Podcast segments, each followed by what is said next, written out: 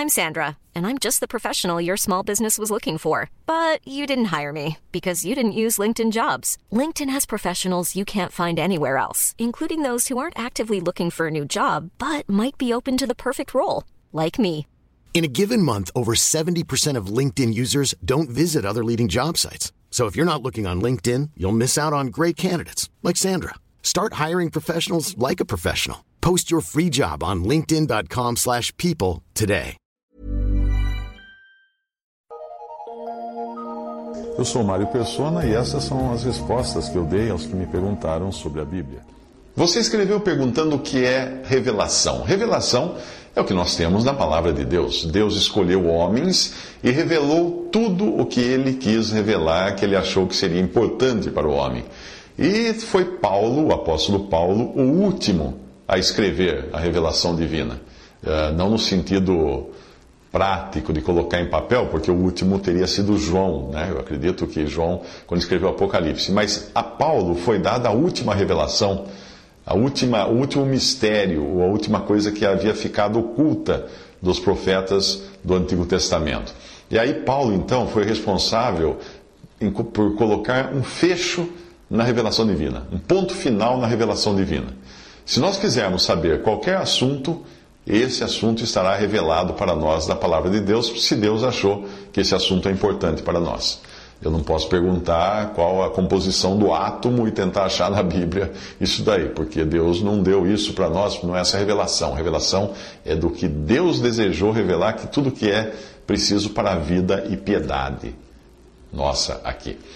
Evidentemente, talvez nós não enxerguemos isto lá na Bíblia, às vezes todas as coisas ali, por falta de comunhão, de oração, ou falta de dependência de Deus, ou então porque Deus não achou ainda que, que fosse a hora adequada para nós enxergarmos aquilo.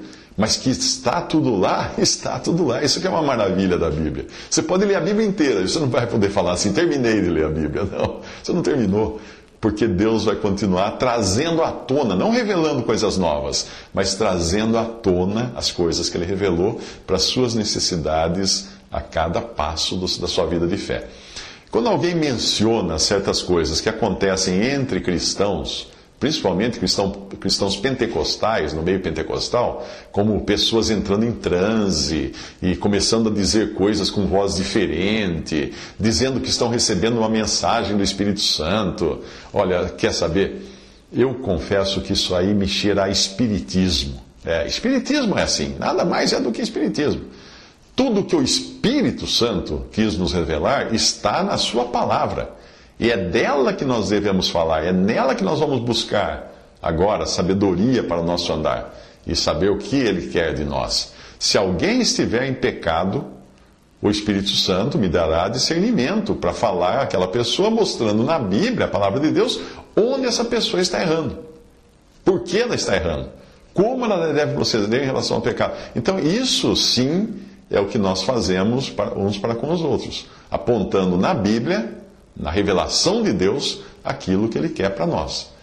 Mas isso nada tem a ver com aquelas pessoas que mudam o tom de voz e vêm dizer que é o Espírito Santo, meu servo, eu sou o Espírito Santo, meu servo, o Espírito Santo mandou falar para você, revelar que. Não, sinto muito. Eu já vi muito absurdo falado nesses termos, dessa maneira, por supostos profetas e profetisas é o que é chamado de profetada, né? Que a pessoa vem dar uma bofetada de profecia em você.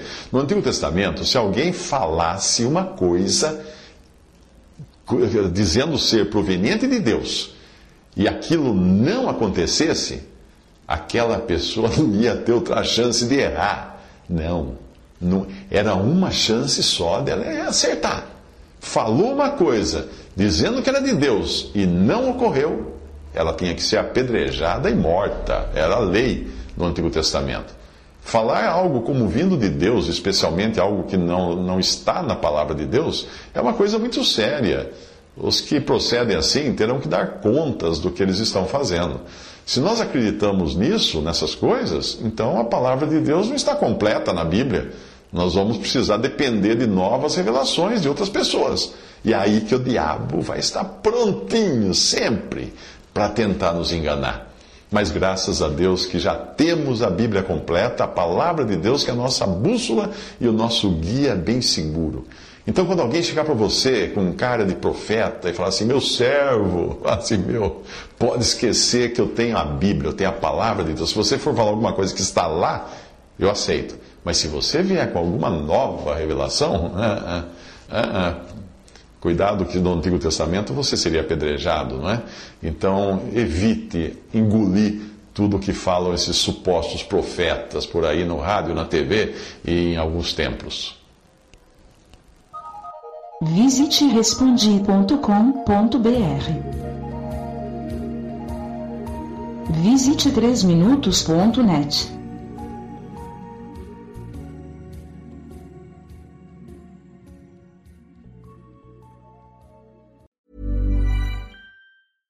Even when we're on a budget, we still deserve nice things.